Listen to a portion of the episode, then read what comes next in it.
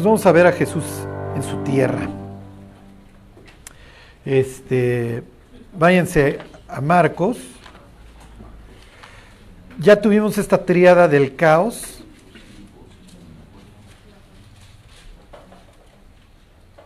Pudiéramos decir que fueron inclusive más porque tuvimos la reprensión del mar, tuvimos la, como le quieran llamar, la, el regreso, la conversión del Gadareno, la purificación de Doña Soledad, Doña Chole, y la resurrección de, de la muchacha de 12 años. Entonces, ¿se acuerdan? Va increciendo. O sea, tengo dominio sobre la creación, tengo dominio sobre las fuerzas del mal, tengo dominio sobre la impureza o esta ausencia de vida, de que literalmente se te está saliendo la vida, y tengo dominio sobre la muerte. No hay nada que me detenga, es el mensaje que estaría mandando Jesús. Este, bueno, a ver, vamos a leer el 43, el 443. Esto es un, es un bastante extraño el, mandamiento, ¿no? Llévensela a los biscuits de Obregón, muchachos, ¿no? Ahorita que resucitó. 5.43, perdón. Pues para variar los probé y pues ya, ahí fueron a buscarlo. Este. Ahí voy, ¿eh? Ahí voy, ahí voy, ahí voy. Mi cráneo no, no está funcionando. Bueno, ya la resucita, ¿se acuerdan? Cum, la palabra cum es este levantarse. Y como es un evangelio para gentiles, Marcos tiene la delicadeza de traducírnoslo, ¿no? Y dice el 43, pero él les mandó mucho que nadie lo supiese y dijo que se le diese de comer. Sería muy interesante. Oye, ¿qué? ¿Los resucitados que traen el estómago vacío? ¿Cuál sería el plan, no, Señor? espiritualmente, ¿qué está diciendo? A ver, deseen como niños recién nacidos la leche espiritual no adulterada. ¿Para qué? Pedro diría para que crezcamos. El salmista diría para que no nos volvamos a la locura. Una de las cosas que más nos va a atacar el diablo ahora es nuestra lectura de la Biblia. No lo dejen de hacer, no lo dejen de hacer porque nos entra la chiripiolca. O sea, necesitamos, necesitamos pasar tiempo con la escritura. Habrá días que leamos la Biblia y que no sé ni qué leí. Leí Levítico, ¿no? Leí Crónicas, primera de Crónicas, Señor. O sea, puros nombres extraños. Nunca realmente sabemos dónde nos vamos a encontrar un versículo que leímos hace un tiempo y que dices, qué bueno, esto lo necesitaba yo. Este, y ahorita les voy a hacer otros comentarios para nuestra vida. Bueno, este, entonces va a dejar la costa del mar de Galilea y se va a ir a su tierra. Esto es muy interesante. Bueno, 6.1. Salió Jesús de ahí, vino a su tierra y le seguían sus discípulos. Y llegado el día de reposo comenzó a enseñar en la sinagoga y muchos oyéndole se admiraban y decían, ¿de dónde tiene estas, estas cosas y qué sabiduría es esta que les dada y estos milagros que por sus manos son hechos? ¿No es este el carpintero, hijo de María, hermano de Jacobo, hijo este, de José, de Judas y de Simón? ¿No están también aquí con nosotros sus hermanas? Y se escandalizaban de él. Mas Jesús les decía, no hay profeta sin honra sino en su propia tierra y entre sus parientes y en su casa. Y no puedo hacer ahí ningún milagro, salvo que sanó a unos pocos enfermos poniendo sobre ellos las manos. Y estaba asombrado, nuevamente esta idea de los que están afuera y los que están adentro, y estaba asombrado de la incredulidad de ellos y recorría las aldeas de alrededor enseñando. Pues ya, pues vámonos muchachos, porque vámonos a otras aldeas, porque aquí no está funcionando. ¿Por qué este escándalo? O sea, ¿por qué? Oye, pues este es el carpintero que conocemos. Bueno, eh, hay algo que, que, hay que tomar en cuenta. A ver, váyanse a Mateo 2.23 y luego nos vamos al Evangelio de Lucas que expande esta historia en su capítulo 4. Eh, quiero que vean la, la idea de lo que cita Mateo. Este,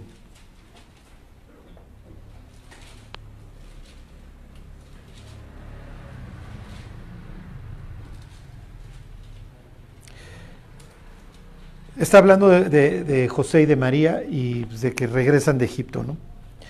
Y dice 2.23, y vino y habitó en la ciudad que se llama Nazaret, para que se cumpliese lo dicho por los profetas, que habría de ser llamado Nazareno. Ok. Este es de esos pasajes increíbles porque te pones a buscar en el Antiguo Testamento donde dice que tenía que el Mesías ser llamado Nazareno. Y no, este, no lo dice. ¿Alguien tiene una referencia cruzada en su Biblia? Sí, Isaías 11.1. Isaías 11.1, muy bien. Lucas 2.30. O- Ok, a ver, váyanse a Isaías 11.1. Porque es natural, cuando tenemos la referencia cruzada, ah, pues voy a ir a ver, ¿no?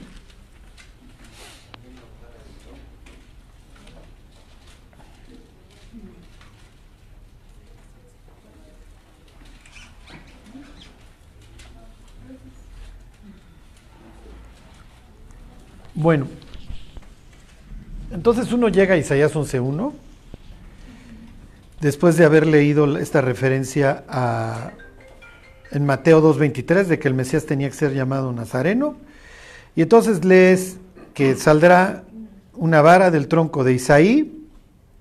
Isaí nos queda claro quién es el papá de David, entonces viene de la casa de David, el Mesías, y un vástago retoñará de sus raíces. Si se acuerdan, en el libro de Zacarías se, maneja la misma idea del retoño. Semaj es la palabra ahí, sí.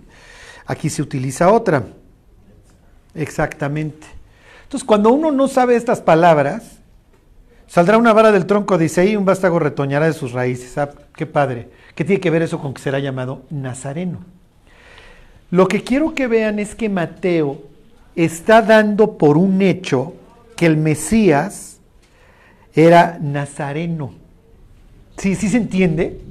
O sea, lo que quiero que sepan es que los nazarenos o las personas de Nazaret parten de la base de que el Mesías viene de su ciudad. ¿Por qué? Porque saldrá una vara del tronco de Isaí y un, vástago retoñará de sus raíces. Ahorita les digo cuál es este, si es vara o, o vástago. Les digo cuál, cuál es la palabra esta, Netzer, que es de donde viene Nazaret. Este es Isaías 11.1. Saldrá una vara, eso es Joter de Isaí, y un, ahora sí, Netzer, este, en el sentido de verdor, y la palabra viene de Nazar. ¿Ok? Es algo que sale, está escondido y sale. Y entonces el vástago va a retoñar de sus raíces. Entonces, es una expresión que luego usa el propio Jesús en el Apocalipsis. Yo soy la raíz, ¿se acuerdan? Y el linaje de David. O sea, está diciendo que es eterno porque pues, tú no puedes ser la raíz y, la vara al mismo tiempo, ¿no? No puedes ser el papá y el hijo de una misma persona al mismo tiempo. O eres el papá o eres el hijo. ¿Se acuerdan que le pregunta Jesús a, a las personas, ¿de quién es hijo el Mesías? No, pues de David. Y entonces, ¿por qué David le dice, dijo el Señor a mi Señor, siéntate a mi diestra, ¿no? Si David mismo le llama Señor, ¿cómo va a ser su hijo? Y entonces se maravillaban. Lo que Jesús está diciendo es que el Mesías es eterno. ¿Ok? Y que efectivamente se iba a encarnar y que iba a venir de la casa de David. ¿Por qué? Porque el, el, el cetro era de la casa de, de, Judá. ¿Por qué de Judá, Charlie? Porque se acuerdan que Judá da su vida por, por Simeón en, cuando lo tiene preso José ahí en Egipto. Y Judá de ser un tipo que anda ahí con prostitutas y un desastre, es tal su transformación que está dispuesto a dar su vida por alguien más. Y entonces Judá va a quedar como la casa reinante, precisamente porque si tú estás dispuesto a dar la vida por tu pueblo, bueno, este, entonces da la, da la vida por, bueno, por Benjamín, ¿se acuerdan? Este, no, no, Simeón era el que ahí tenían preso por Benjamín, y entonces van a quedar esos dos juntos, ¿se acuerdan? Judá y Benjamín. Bueno, ok, entonces Nazaret es un lugar especial por una sola razón por Isaías 11.1. ¿Ok? La gente lee Isaías 11.1 y, y entonces parte de la base de que es de esta ciudad, esta es una ciudad, no es, no es este, ¿cómo les diré? No es antigua, es una ciudad de muchas personas que regresaron del exilio. Y entonces, si yo vengo de un mundo asirio, babilónico, eh, griego, eh, perdón, persa, griego y romano, a través de muchas generaciones y me prometen que de aquí va a venir el Mesías, es natural que yo tenga un sentimiento nacionalista muy fuerte. ¿Sí me explicó? Porque mis, ancestros han vivido bajo la bota gentil muchísimos años y si yo vengo regresando de la tierra ajena y ya me establecí en el norte de mi tierra y ya me promete la Biblia que el, Mesías es, va a ser el Nazareno, bueno, pues aquí lo estoy esperando.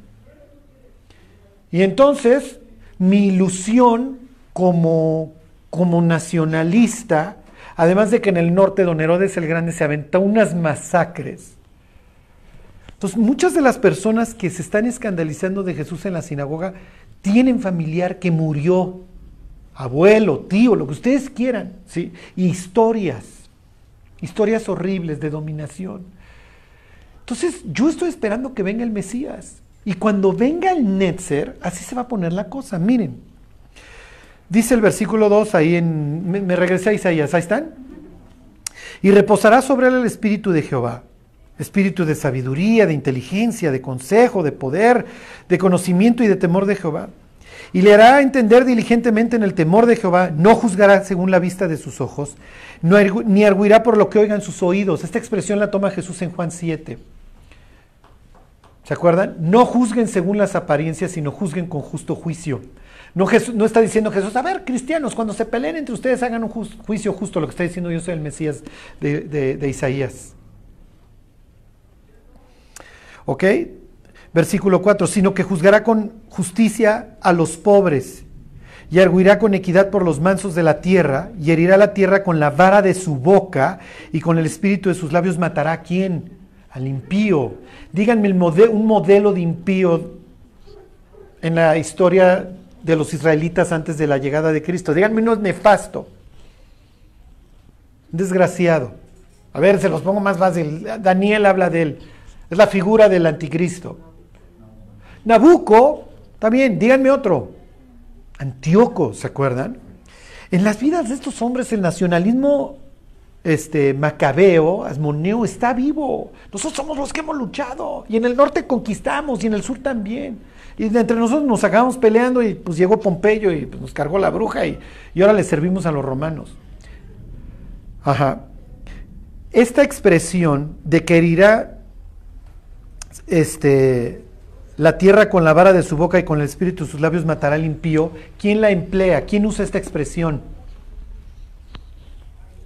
No me digan que no saben quién usa esta expresión. ¿No se acuerdan que Dios, segunda de Tesalonicenses, Cristo va a matar al, al, anticristo con el espíritu de su boca? Está citando esta historia.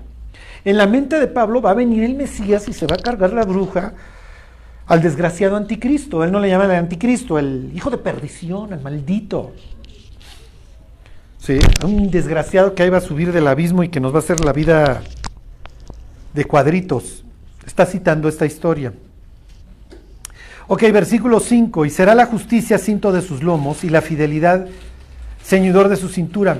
Morará el lobo con el cordero y el leopardo con el cabrito se acostará. Y el becerro y el león y la bestia doméstica andarán juntos y un niño los pastoreará. ¿A qué les suena esto? A milenio. Nosotros entendemos milenio, ellos entienden reinado del Mesías. Es lo mismo. Versículo 7. La vaca y la osa pasarán, sus crías se echarán juntas y el león como el buey comerá paja. O regresamos antidiluviano. Y el niño de pecho jugará sobre la cueva del áspid, y el recién destatado extenderá su mano sobre la caverna de la víbora. Ya puedes salir de tu casa a jugar en el parque, nadie te va a hacer daño. No harán mal ni dañarán en todo mi santo monte, porque la tierra, todo el mundo, será llena del conocimiento de Jehová, como las aguas cubren el mar. Ok. Versículo 10. ¿Qué va a pasar con los gentiles? Los gentiles tienen algo que ver en esta historia. Acontecerá en aquel tiempo que la raíz de Isaías, nuevamente esta idea, la cual estará puesta por pendón a los pueblos, será buscada por las gentes y su habitación será gloriosa. Oh, los gentiles también van a responder y van a venir y se le van a cuadrar al Mesías. Ahorita vamos a ver cómo se le van a cuadrar. Las, las, las expectativas mesiánicas no acaban en Isaías 11. ¿eh? Ahorita nos vamos al 61, que es el que Jesús va a citar ahí en Nazaret y que va a ser, caeme bien Jesús, caeme bien, en serio. Ok, versículo 11. Asimismo acontecerá en aquel tiempo que Jehová alzará otra vez su mano para recobrar el remanente de su pueblo, que aún queden Asiria, Egipto, Patros, Etiopía, Elam, Sinar. Acuérdense que para estos momentos a los del norte ya se los llevaron. Y se los llevaron a Elam, se los llevaron a Sinar, se los llevaron a todos estos lados los asirios, y a Mat y en las costas del mar. Versículo 12, y levantará pendón a las naciones y juntará a los desterrados de Israel y los va a reunir a los esparcidos de Judá de los cuatro confines de la tierra. Entonces, cuando venga el Mesías todo es increíble porque a Dios gentiles malos, con el espíritu de su boca se los va a echar, va a herir a la tierra, no se la van a acabar. Los gentiles que quieran, bueno, pues se van a tener que adecuar, y van a venir encorvados además. Y van a traer oro y van a traer incienso. Eso se cumple con los magos, ¿se acuerdan? Es lo que dice Isaías. Y ahorita vemos más, más, más pasajes. Este es mi figura mesiánica. Si yo soy nazareno, no me refiero a Sansón, es otra palabra. Pues yo nací en Nazaret, desde chiquito yo escucho esta historia. ¿Ok? Y yo escucho fuchi gentiles. ¿Ok? Versículo 13. Y se disipará la envidia de Efraín y los enemigos de Judá, ¿qué les va a pasar a los enemigos de Judá? Se los cargará la bruja, esa es la traducción según Charlie, ¿ok? Serán destruidos. Efraín no tendrá envidia de Judá, ya nos vamos a llevar norte y sur, ni Judá afligirá a Efraín, sino que volarán sobre los hombros de los filisteos al occidente, ahí están, mendigos filisteos.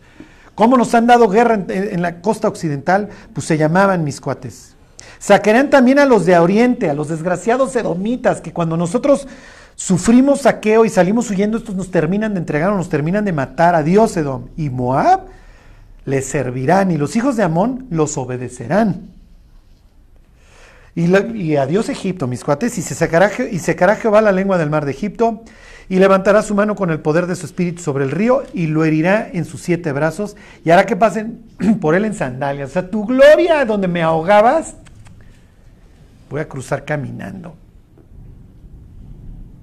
Ok, versículo este, 16. Y habrá camino para el remanente de su pueblo, el que quedó de Asiria, de la manera que lo hubo para Israel el día que subió de la tierra de Egipto. Estas son tus promesas, esto es en lo que tú crees. ¿Ok? Entonces les estoy poniendo todo el, el antecedente. Yo soy nazareno, yo creo en esto. ¿Para qué? Para que entiendan. Marcos es muy leve. No, muchachos, como que está lavando la ropa sucia en casa. Pues no le voy a decir a los gentiles que no lo intentamos echar. Pero los otros evangelios sí dicen que lo intentaron matar. Ok. hicieron piedrón, sí es un acantilado espantoso, ¿eh? Cuando hicimos el viaje a Israel y nos llevaron allá donde lo iban a echar, si dices, no, sí se hubiera muerto, ¿no? Ok, ahora sí váyanse al Evangelio de Lucas.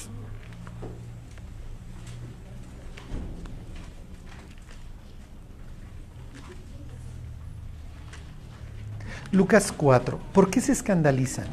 Lo conocen a la perfección, conocen a los hermanos, conocen a las hermanas, conocen el oficio.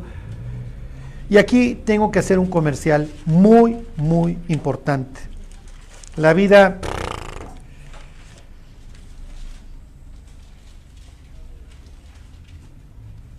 la vida nos cambió.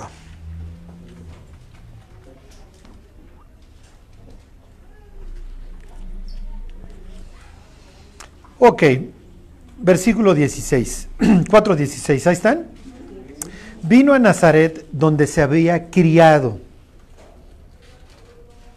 Y en el día de reposo entró en la sinagoga, sinagoga, ¿eh? sinagoga, conforme a su costumbre.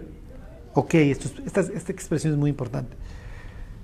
Y se levantó a leer, conforme a su costumbre. Todos los años de Jesús en Nazaret todos los sábados asistió al mismo lugar. Sucede que cuando Jesús le prohíbe a los judíos que chambeen en sábado, los judíos se ponen a pensar muchas cosas.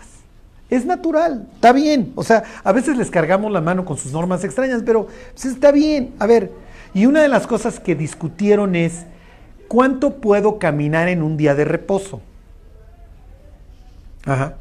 Literalmente ponían pilares afuera de la ciudad.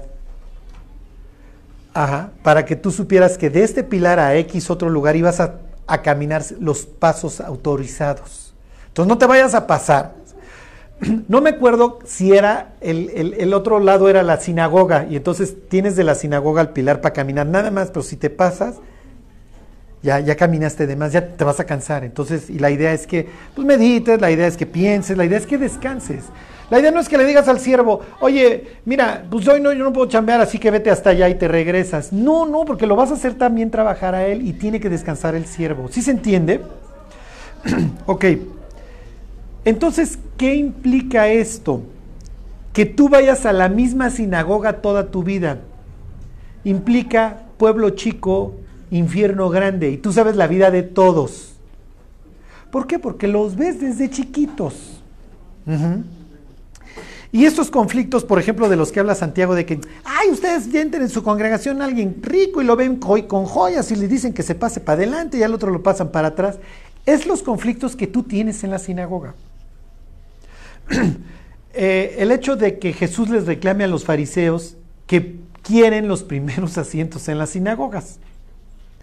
Este, es parte de este conflicto social. La sinagoga no, no está, ¿cómo les diré? No está mandada en la Biblia. que Dios no le ordena a su pueblo que se reúna en sinagogas. Donde se tienen que reunir es en sus fiestas anuales en el templo. Pero, ¿por qué surge la sinagoga? Bueno, pues si ya me largaron y vivo en Babilonia o vivo en el o vivo en tal lugar, es natural que nos acabáramos reuniendo los sábados en algún sitio. Porque vivimos desterrados. Y entonces cuando vamos regresando conservamos esa costumbre de reunirnos. La reunión es más nacional que religiosa. ¿Sí, sí lo entienden? o sea, si está el esenio que nos perdonó la vida, en- viene el esenio. si está el prosélito gentil que quiere creer en el Dios de Israel, puede entrar. si está el fariseo, que pase. Si está el saduceo, que pase. Entonces, la sinagoga es, un, es una ensalada de locos, quiero que me entiendan. Pero tiene un orden.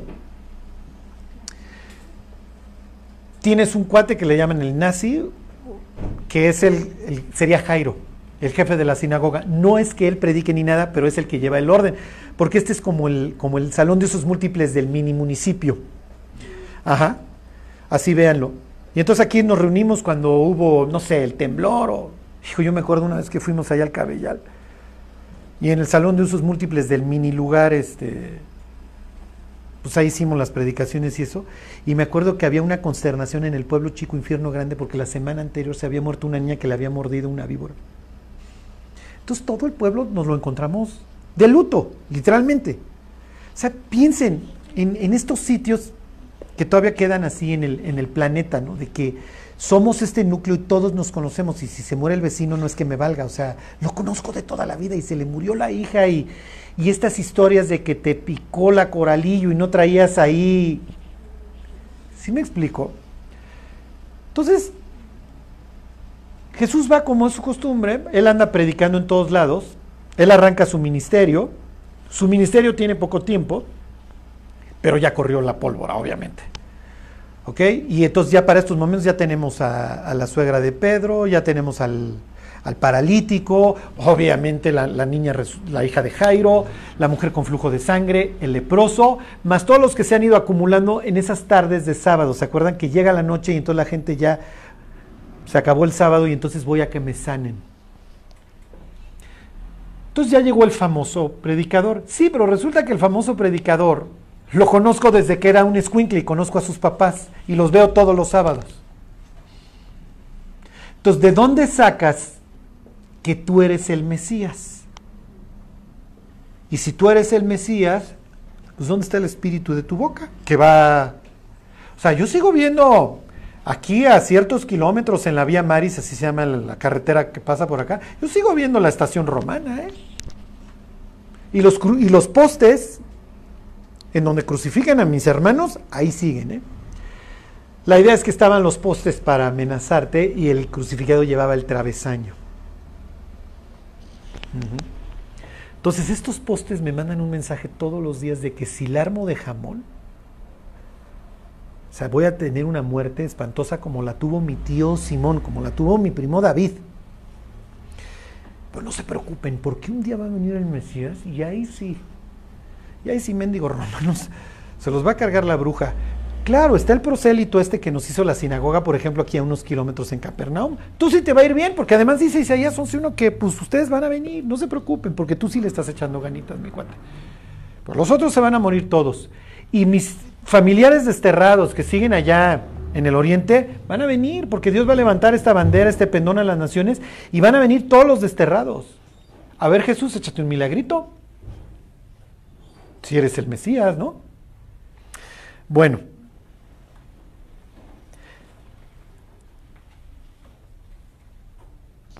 Dice que se levantó a leer. ¿Ok? Y a continuación, versículo 17, se le dio el libro del profeta Isaías. Le toca la parte 2. ¿En qué consiste la, el proceso? Porque tienen su estructura muy clara ahí en la sinagoga. La ley, los profetas, que puede ser crónicas o un- una parte de esta, y luego un breve mensaje. ¿Ok? Torah pues, quiere decir dirección, viene de, camino. Nosotros tenemos ley, ¿no? Está bien, el Pentateuco. Entonces, primero viene una enseñanza, por eso en Hechos leen que después de la lectura de, de la ley, los profetas le dan la palabra a Pablo. A Pablo le dan chance de que haga su mini predi. Y se avienta su predi ahí en Antioquía y en todos estos lugares.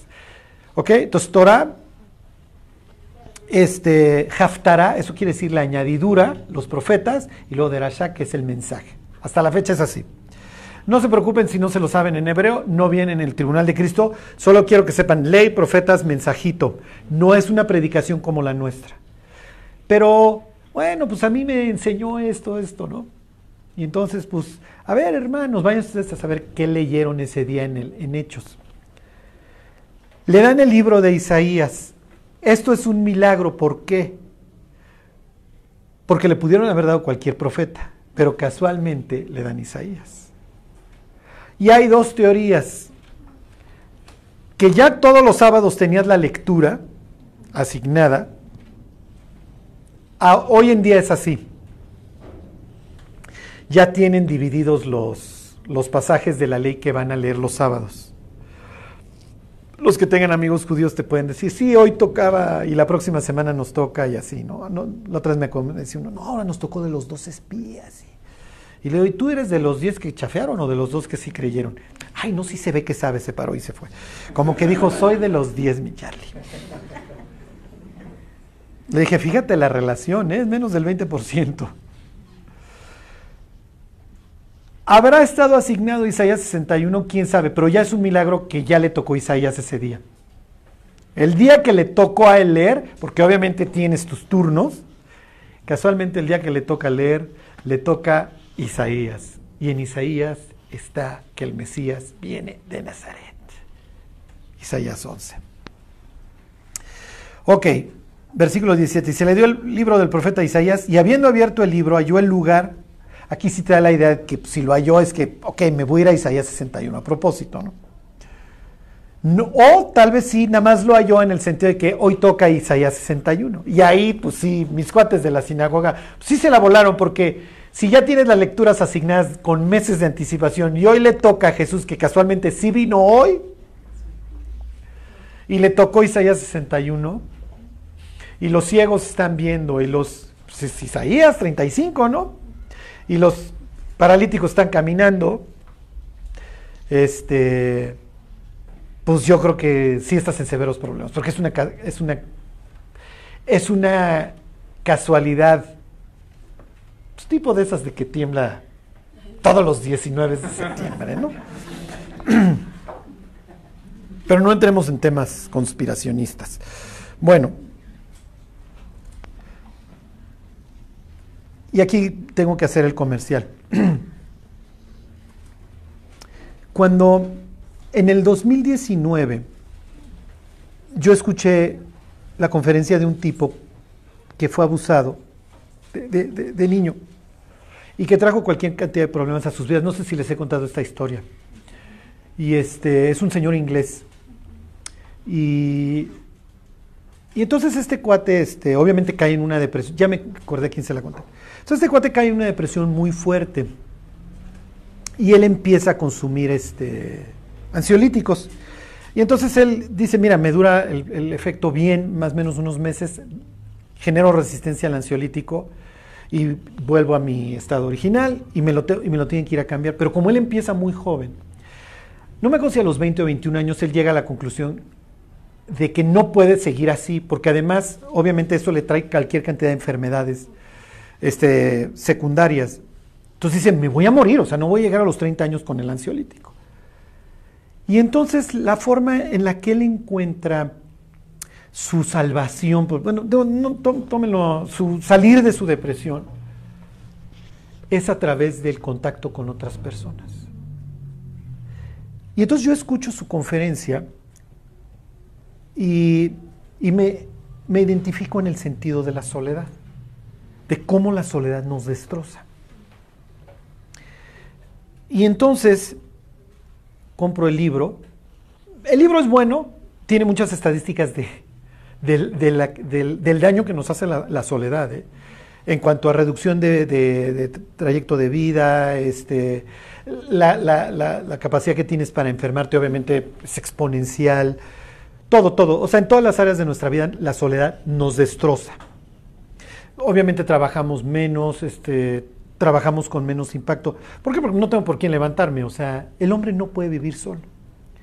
Y entonces compré el libro, este, y se me hizo muy interesante. Y dije, este tipo tiene razón. Y no me acuerdo que estábamos viendo en 2019, tanto aquí como en satélite. Y entonces dije, en 2020 yo tengo que dar una plática acerca de la soledad. Porque los cristianos estamos enfrentando nuestros problemas solos. Y les voy a decir algo. Estaba yo leyendo un, libro acerca de la amistad. Este. Y, y la autora, eh, es un libro más o menos autobiográfico, ahorita se los platico. La autora comenta que la palabra soledad hace 100 años no existía. No, no. O sea, no, no había un diagnóstico de que eres solitario. No, o sea, tú crecías en una comunidad con sus beneficios y sus perjuicios, pero crecías en una comunidad, nunca estabas solo. Y podías estar harto de, la doña chismosa, de la doña esta, del cuateste, de, de lo que ustedes quieran, pero no estabas solo. Ajá, no existía la palabra. Piensen los que ya estamos más rucos, que les tocó ir a la tienda o al, supercito en donde conoces al dueño, al tendero. En mi caso era el español. Era un gachupín con su tienda de salchichonería y eso. Lo recuerdo como si lo estuviera yo viendo ahorita, su tienda, todo, a cuántas cuadras estaba de mi casa, porque íbamos todas las semanas al español. Entonces la expresión de mi mamá es voy al español. Cuando no tenías carro, ¿qué hacías? O pedías aventón, te programabas, voy a dejar el carro en el taller o no voy a tener carro, y entonces le tengo que pedir aventón a alguien. ¿Y qué pasaba en el aventón? ¿Sí me explicó? Y si ibas en taxi, era común que el taxista se volteara contigo y platicaba. El, pueb- el pueblo chico, infierno grande, bueno, pues la, la señora del gigante, la cajera, de hace 30 años, es muy probable que la conocieras. O al gerente. Ahorita lloro y me reincorporo, ¿ok? O sea, hoy te subes a un Uber, ¿quién es? No te habla, ¿eh? No sé, en la mayoría de los casos, si es platicador, sí, pero si no, no te habla. Es un tipo que conociste a través de una máquina. El supermercado, ding dong, ahí está tu supermercado este, en la puerta. No, no, no, no, no tuve ninguna interacción con la persona del supermercado. Cada vez mi, mi, mi forma, mi interactuar con las personas, hoy discuto, hoy me peleo, tengo una pelea pendiente y ya la pensé en WhatsApp. Menos interacción, nada más de que no le quiero ver la cara al cuate con el que me voy a pelear.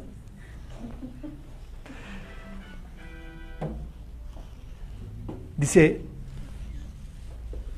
dice el libro de números, razonarás con tu prójimo, no participarás de su pecado. Cuando yo me convertí, reconstruí la relación con mi hermana que no existía, era inexistente y la que había era mala, era cruel de mí hacia ella. Y entonces me acuerdo que seguíamos teniendo conflictos, pero yo le decía, razonarás con tu prójimo, no participarás de su pecado. Hasta que yo no me contente contigo ahorita, no me salgo de tu cuarto. Oye, a WhatsAppazos nos matamos. No, no con mi hermana, porque gracias a Dios me llevo bien con ella y platico con ella. Es de las pocas personas que. Además, es, don familiar el que te pongan play, bla, bla, bla.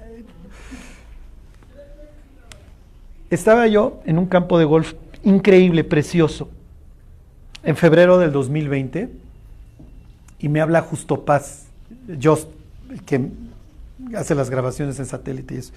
Me dice, oye Gorni, te tengo dos noticias. Estaba yo viendo al mar, al Pacífico. Yo dije, mi vida no puede ser mejor. Te tengo dos noticias. ¿Quieren que vayas a Perú? En una congregación X que sigue en internet y que el pastor sienta a su gente a verte. Pobres infelices, ya han de estar todos igual de enfermos mentales que ustedes, pero bueno. Y no me acuerdo qué otro país. Just, dile que claro, dile que sí.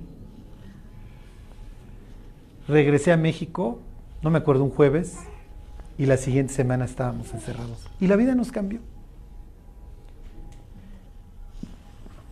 Y yo me pongo a pensar, si la plática de la soledad era importante en el 19, que ya estábamos solos, bueno, olvídense, olvídense, o sea, vemos estas escenas de la sinagoga y ahorita vemos, o sea, mal, mal, sí estuvo mal lo que, lo que hicieron estos cuates.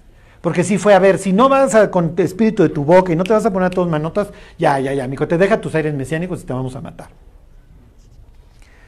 Pero lo que les quiero decir es lo valioso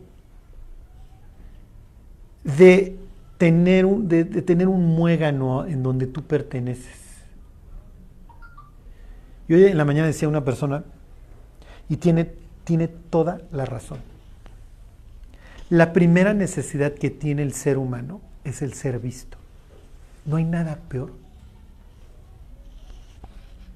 Sí me explico que, que ver pasar. Y en, la, y en el 2020 fue horrible caminar en las banquetas y ver a las gentes cruzarse. O sea, es un mensaje de te tengo miedo y no te quiero ni ver. O sea, lárgate. ¿Qué haces en la calle? Al diablo, miren, al diablo hay que pararse y neta así decirle, mi cuate. Y el diablo diría, y lo que me falta, muchachos, porque me estoy tronando los dedos. O sea,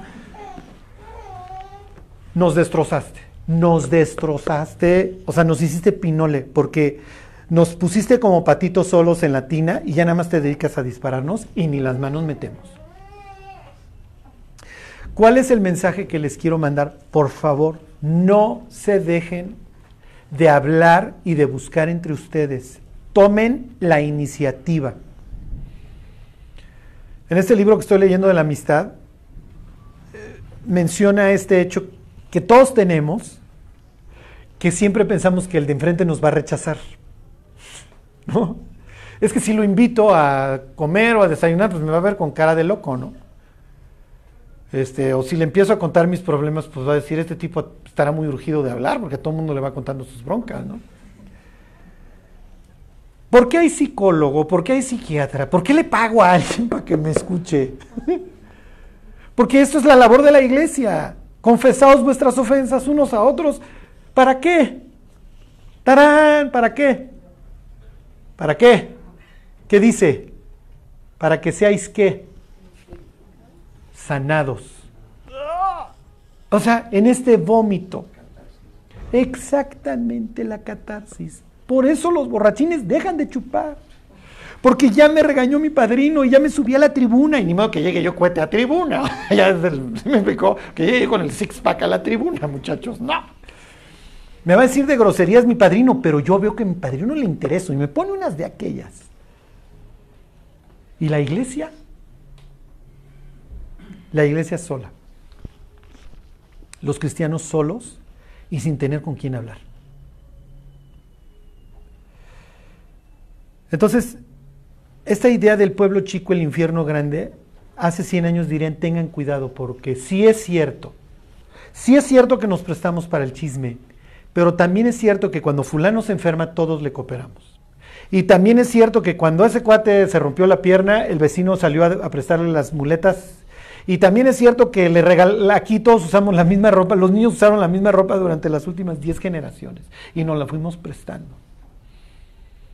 Y comparen la oración, diría Jesús, con que un tipo te pasó a las 3 de la mañana a pedir un pan. Y hay de ti si no le abres la puerta, ¿eh? Porque la hospitalidad es parte del pueblo chico. O sea, no, no le puedes decir al caminante que se largue, que te deje de estar fregando. O sea, voy, honestamente, a mí me toca un vecino a las 3 de la mañana para pedirme una concha, le voy a decir, si le contesto, ¿eh? O sea, le voy a decir, no tengo, ya, adiós. Y aunque tenga la alacena llena, ¿eh? Uno lee estos pasajes, mira qué chistoso. Pues yo lo mandaría por un tubo, Jesús. O sea que tiene, no, no, es que pones en infamia al pueblo entero, de que no vayan a ese pueblo, ese pueblo no es hospitalario. Y entonces cuando los discípulos Jesús los manda, les dice, a ver muchachos, vayan, y donde no les den de comer, sacuden los cacles y se largan y les dicen, no se la van a acabar, porque no quisieron recibir un mensaje, no quisieron ni siquiera recibir al mensajero. En esa época es, olvídense. Si hoy le abrimos a los testigos de Jehová, imagínense que en aquel entonces no le abrían a, a los discípulos, es una infamia. Te estoy infamando, te estoy avergonzando. Entonces tu respuesta va a ser muy violenta, tu respuesta va a ser ejemplar. Te va a ir peor que Sodoma y Gomorra. Entonces, miren, te- termino con, con las palabras que, que Jesús cita y, la próxima semana vemos qué quitó de, de- Isaías porque se va a brincar, se va a brincar un, un renglón. A propósito. Lo único que quiero que vean es, que, que- perciban es cómo nos ve Dios. Este, a veces vemos a la gente extrovertida, buena onda, y decimos, no, este no necesita Cristo. Jesús dice, no es hacer Sigmund Freud para saber que detrás de esa extroversión hay un dolor muy profundo. ¿eh? Hay mucho dolor allá atrás. Eh, es muy fácil perder el rumbo cuando no, cuando no tienes a alguien recordándotelo. Este, y se los digo tal cual. Estas semanas que yo viajo y que no vengo, para mí es, es una sacudida a la, a la brújula. ¿eh? Es una sacudida a la brújula. Este año ha sido el año más extraño de mi vida. No he tenido una semana igual a la anterior. Todo, no ha habido rutina en mi vida. Piensen en la rutina de hace años. Todos sabíamos del martes a las 8 de la noche. ¿no? Ya, ahí nos vemos. Y el discipulado es a tal hora y es a tal hora y todo lo dábamos por sentado. Y nuestra vida cambia. Y hoy nos encontramos más tristes, más solos, más deprimidos, como pensando, Dios, pues yo creo que, pues ya, o sea, ya llévanos, ¿no? O sea, ya, ¿qué estamos haciendo aquí? Pues ya dimos lo que teníamos que dar. Venos, estamos hechos pedazos. Y miren, esto es como la guerra. A ver, pues reagrúpense muchachos, vuelvan a agarrar la fusca y a disparar, ¿eh? porque las almas siguen en pena. Estaba yo leyendo una estadística, no sé si sea cierta, que entre el 70 y el 80% de los que tú invitas a la iglesia responden que sí. Inviten, inviten. ¿Por qué no invitamos? Porque no, no creo que venga, está bien lejos. Pero acuérdense de su dolor. Necesitamos volver a esa cuestión de quién soy y a dónde voy. La otra vez una persona me decía, ¿cómo estás, Carlos? Y le dije, estoy perdido. ¿Qué?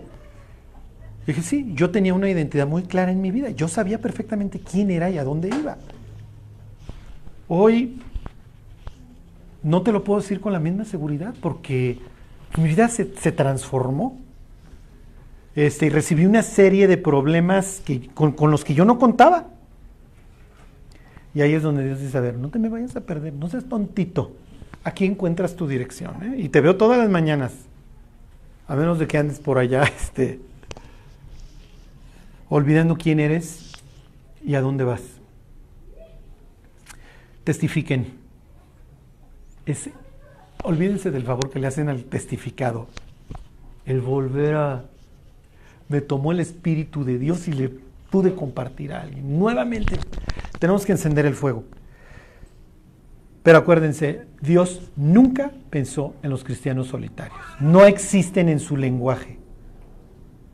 Es comunitario. Es comunitario.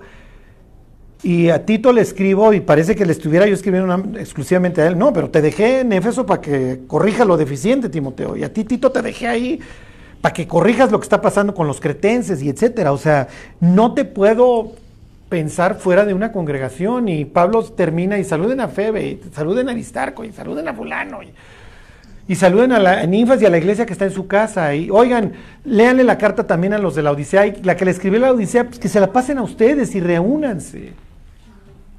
Bueno, ¿qué leíste Jesús? Fíjense, versículo 18.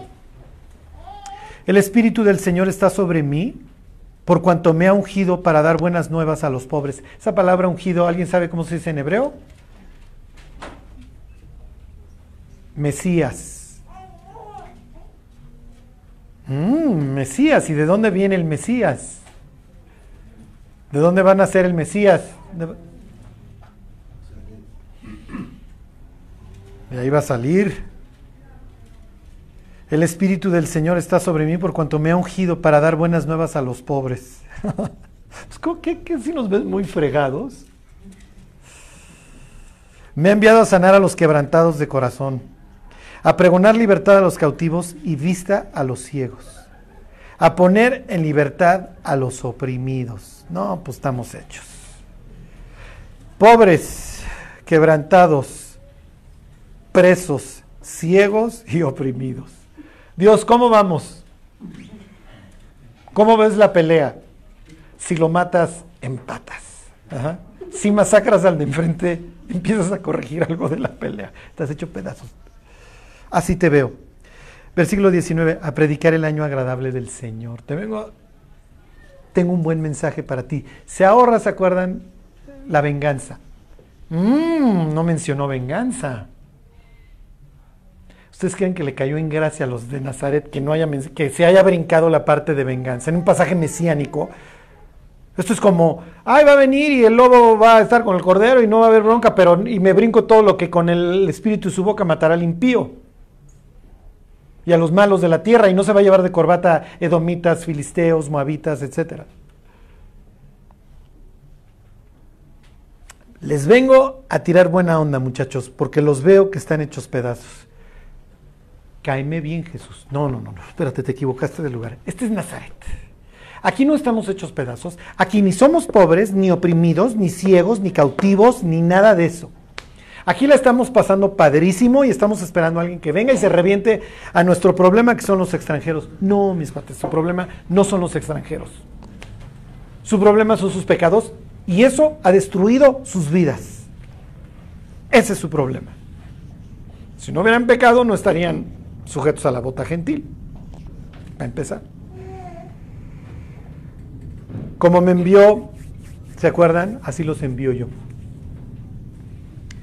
Somos los predicadores del año agradable de Dios. Está hablando de la remisión, de ese sonar el shofar en el año 50. y se perdonan las deudas, regresen del exilio, muchachos, regresa a tu tierra. Ruth, ahí está tu tierra. Noemí, ahí está tu tierra. No dejen de testificar, no podemos perder la brújula. Ruéguenle a Dios por las personas que ustedes aman. Y si vamos a sufrir, que sea por lo que sufre Cristo, que es por las almas. Vamos a orar y nos vamos.